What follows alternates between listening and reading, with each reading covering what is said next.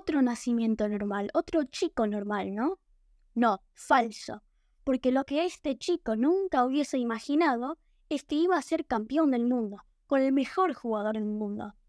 Esta es la historia de Lisandro Martínez. Bienvenidos al fanático de la selección. Lisandro Martínez nació el 18 de enero de 1998 en Gualeguay. Es hijo de Raúl Martínez y Silvina Cabrera. La relación entre Lisandro y su mamá siempre fue muy cercana. En entrevistas, Licha siempre habla de esta relación y siempre va a agradecer a su mamá. Los padres de Lisandro Martínez no eran del tipo rico, digamos.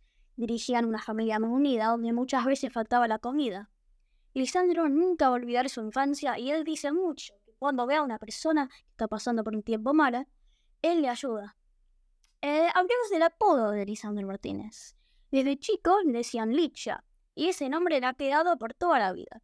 En Ajax lo empezaron a llamar el carnicero por su forma muy agresiva de jugar. Y en el Manchester United le dicen Butcher, eso es carnicero en inglés. Lisandro para mí es uno de los jugadores que realmente debería jugar más para nuestra selección. Por ahora, Otamendi y Cuti Romero son los dos centrales, y si hace falta tener cinco defensores como contra Braga, Scaloni lo pone.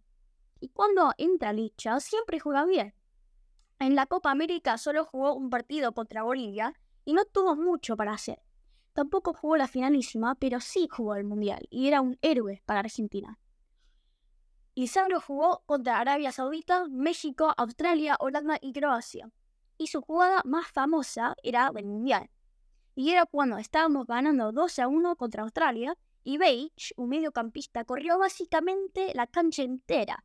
Y ya metió a todos. Y era el minuto 81. Y él estaba a punto de tirar y Licha no hizo nada agresivo. Simplemente se tiró y bloqueó el tiro y, y la pelota, gracias a Dios, se fue arriba del travesaño. Comparado con el Cuti, Licha es agresivo sin ser agresivo, si nos entendemos.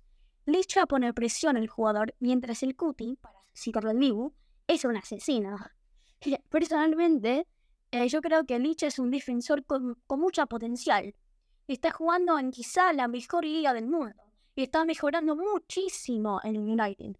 En la selección estaría muy bueno verlo jugar con, con el Cuti Romero, así tenemos dos centrales bien, bien agresivos y ojalá que los oponentes tengan miedo de jugar contra ambos centrales. Otamendi ya tiene 35 años y, y seguramente lentamente jugará Lisandro Martínez más y más. Y teniendo 25 años, Licha todavía tiene mucho tiempo para aprovechar de ser campeón del mundo, campeón de América, y tendrá mucho tiempo para, para ser titular y jugar con la selección argentina.